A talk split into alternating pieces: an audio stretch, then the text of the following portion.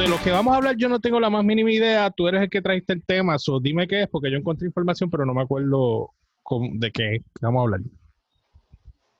Bueno, pues hace ya un tiempito lleva corriendo lo que se le llama. ¿Tú lo quieres decir o lo digo yo?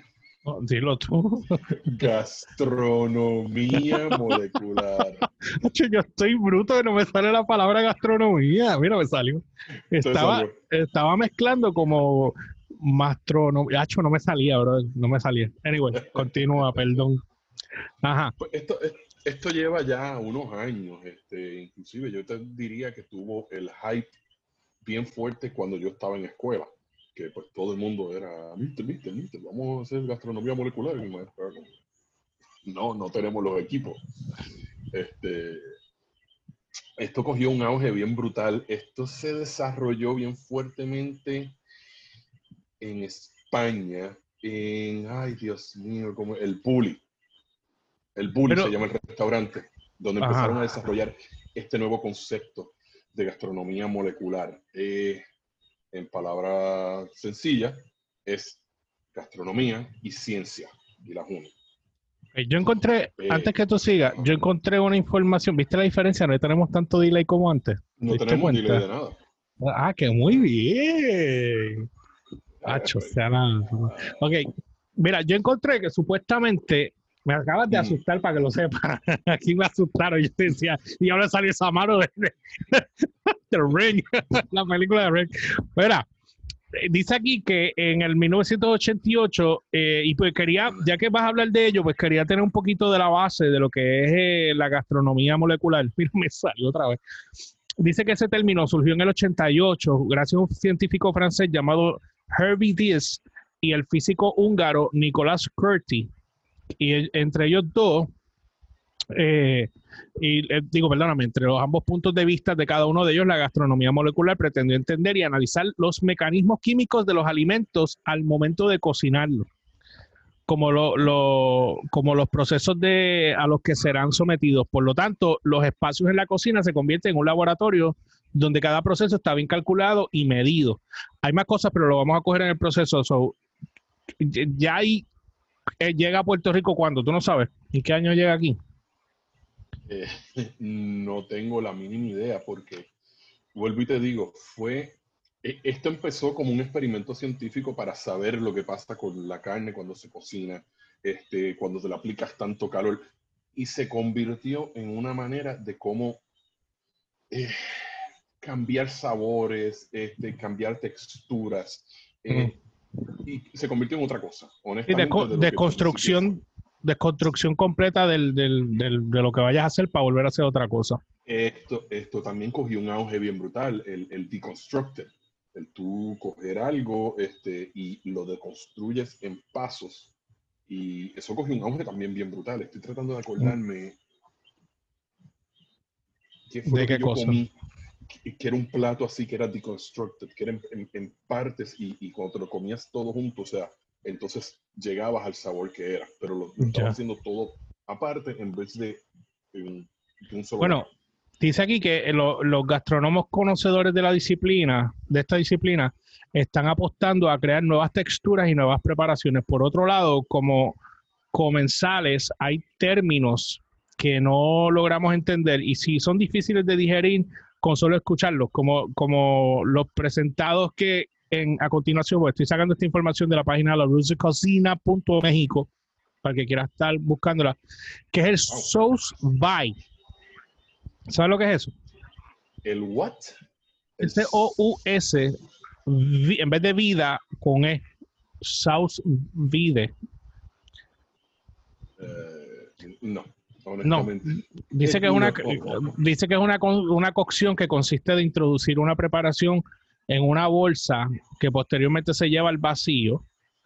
Eh, y las preparaciones que llevan este proceso eh, cuecen por, la, por los largos periodos en una temperatura controlada, generalmente baja, y traduce los resultados a características de sabor, consistencia, textura, bla, bla, bla, bla.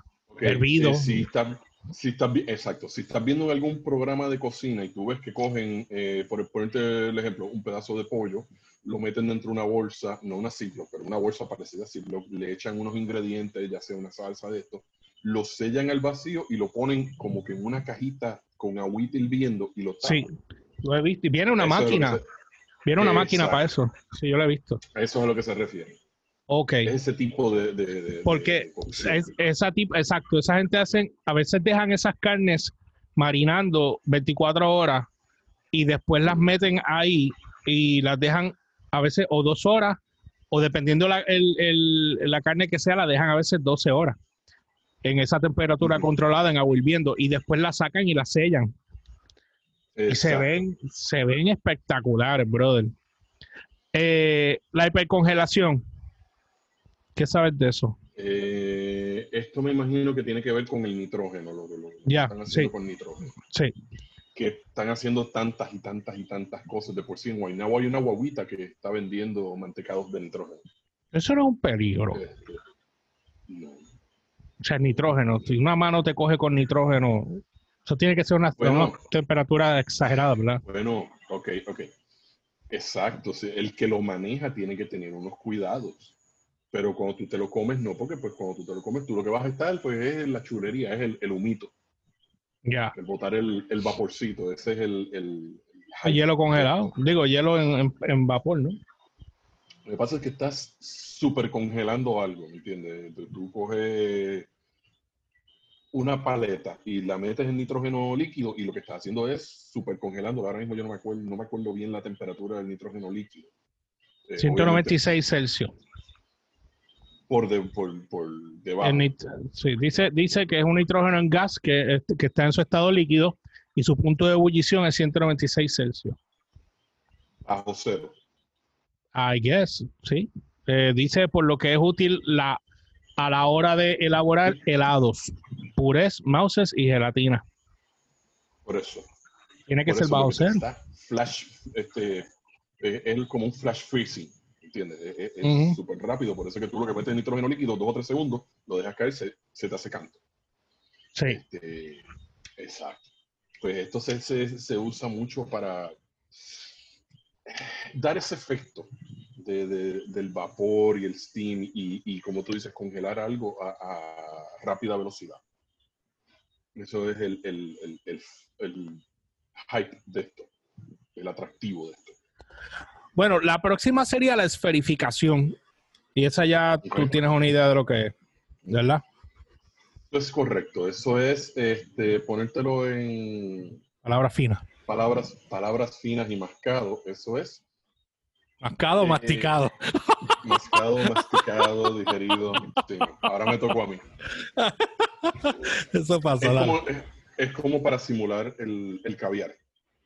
ah, ok. Un huevito de pescado pues esto es como una gelatina que hace el mismo efecto. Este, inclusive si no me falla la memoria, yo creo que nosotros hicimos una vez eh, de Coca-Cola.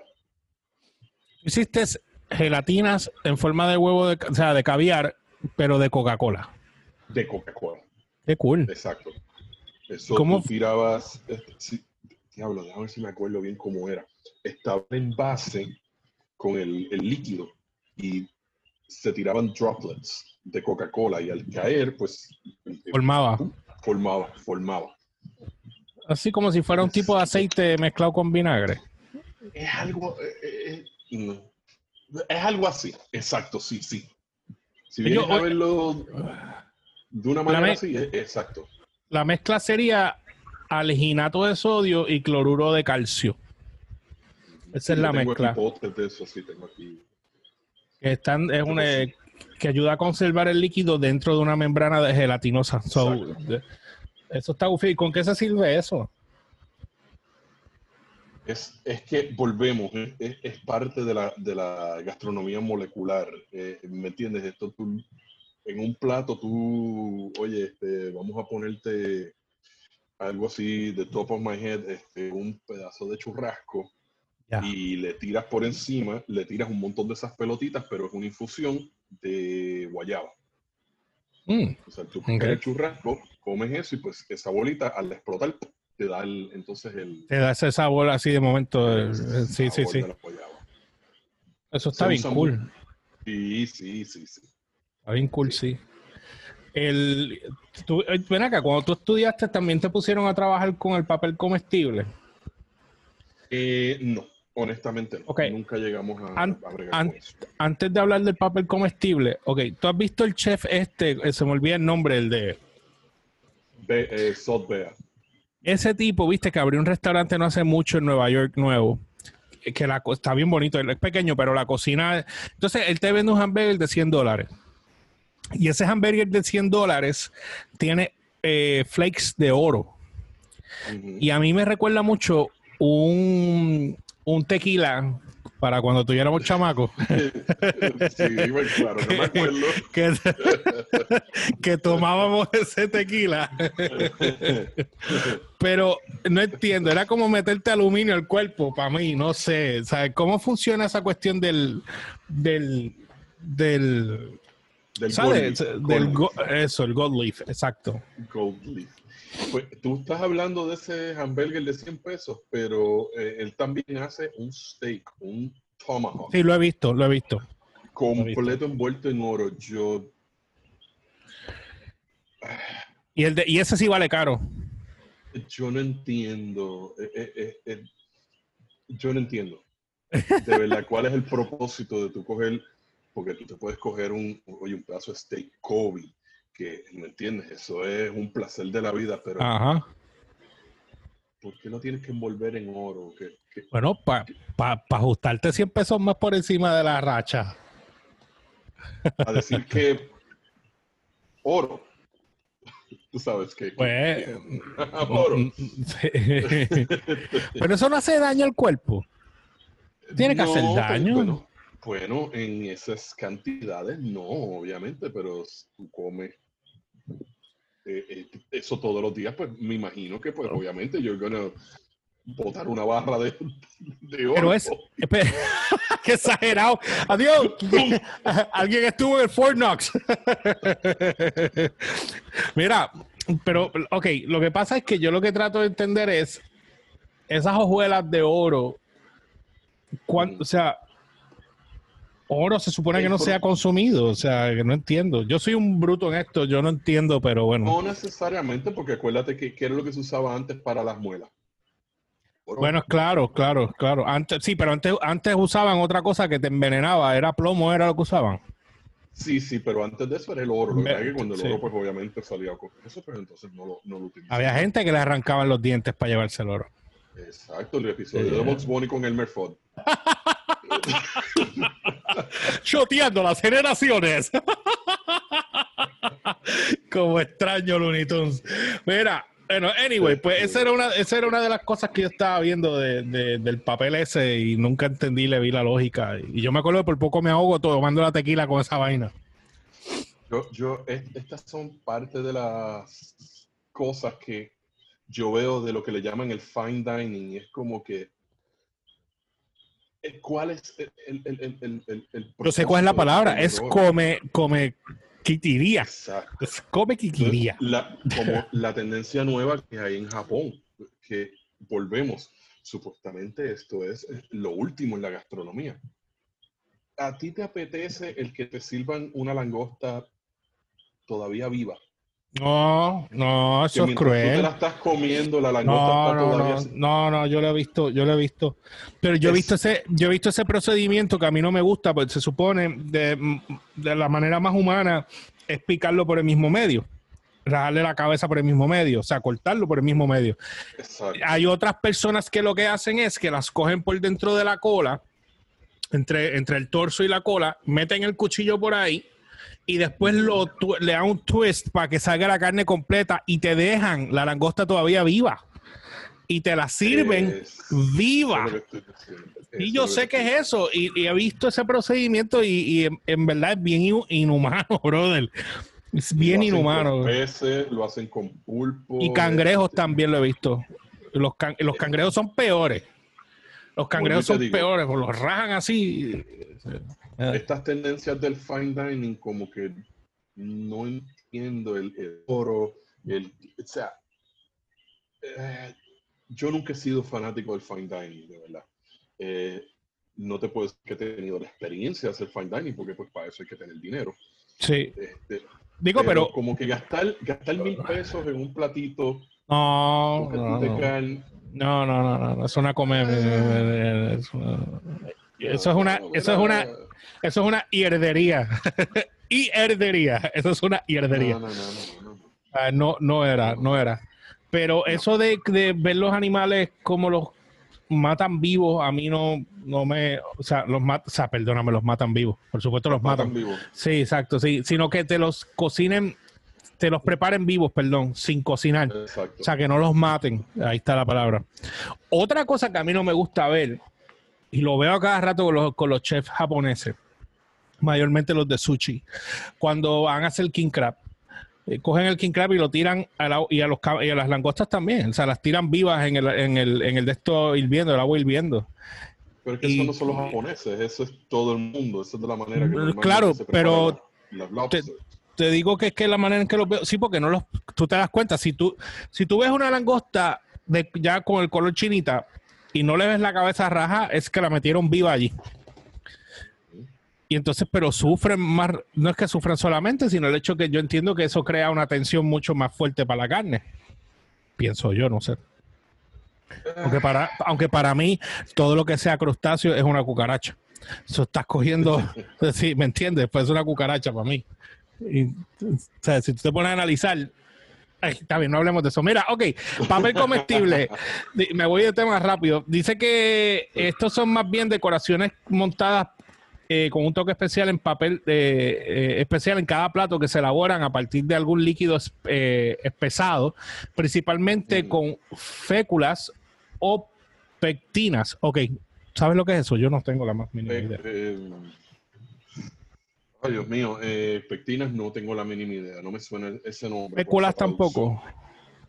Féculas sí, el nombre del fécula me, me, llama la atención.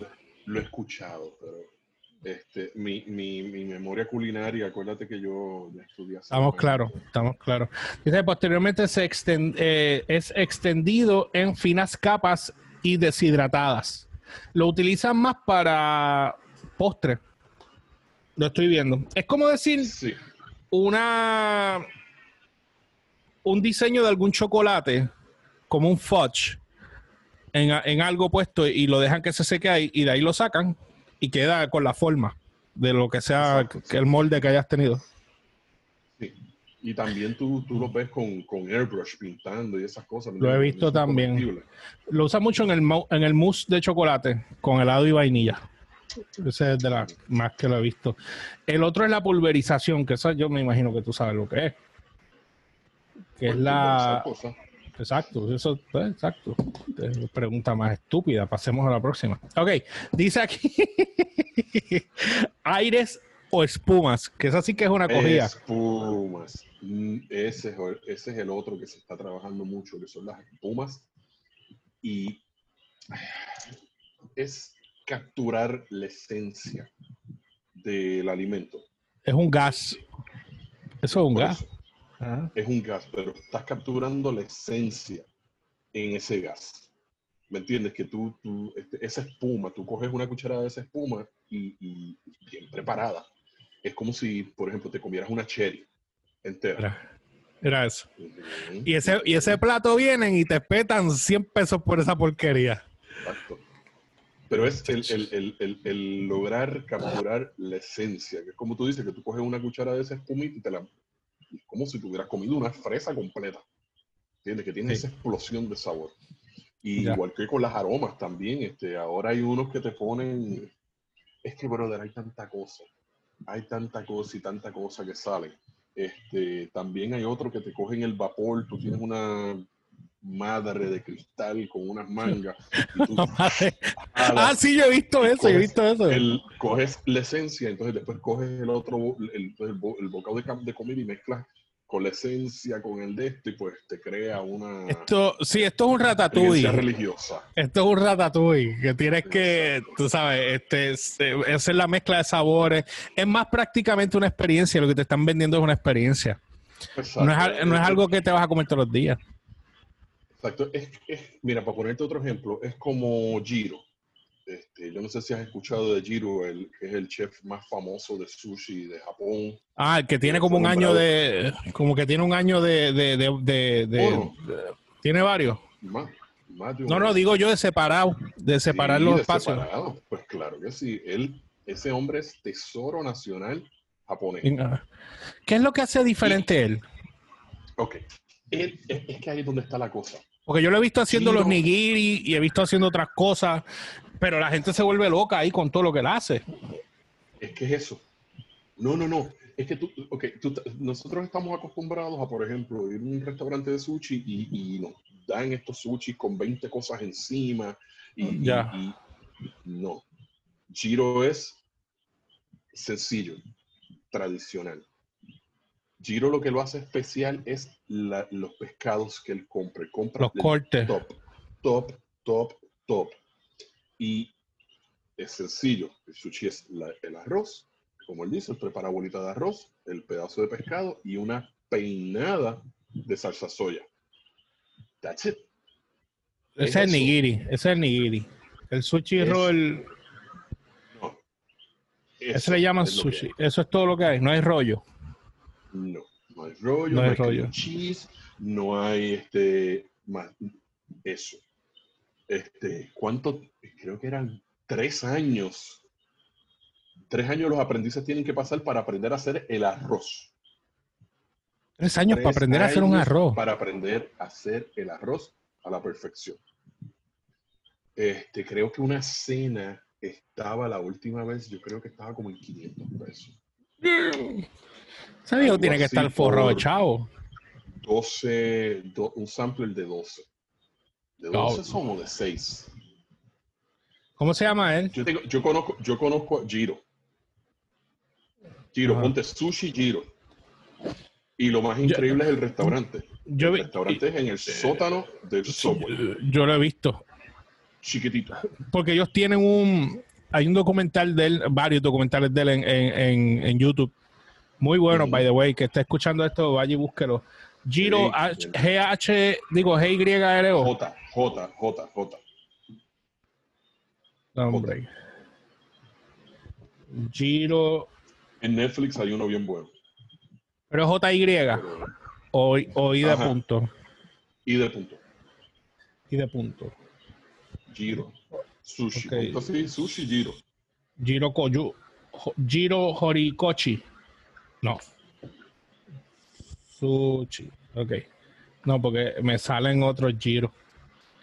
Eh, el restaurante está cerrado. bueno, no, hay uno aquí, dice, me salió uno aquí en condado. Míralo aquí. Ya él está bien viejito, by the way. Claro. Él está, te hablo, tiene 94 años. Eh, se llama, eh, bueno, dice aquí es Tenryu Shizuoka. No sé si ese es el nombre del original. Dice que eh, Jiro Ono, como dijo JC, es J-I-D.R-O y su apellido es O-N-O. Jiro Ono es un chef japonés, dueño de su, Tsukiyabachi.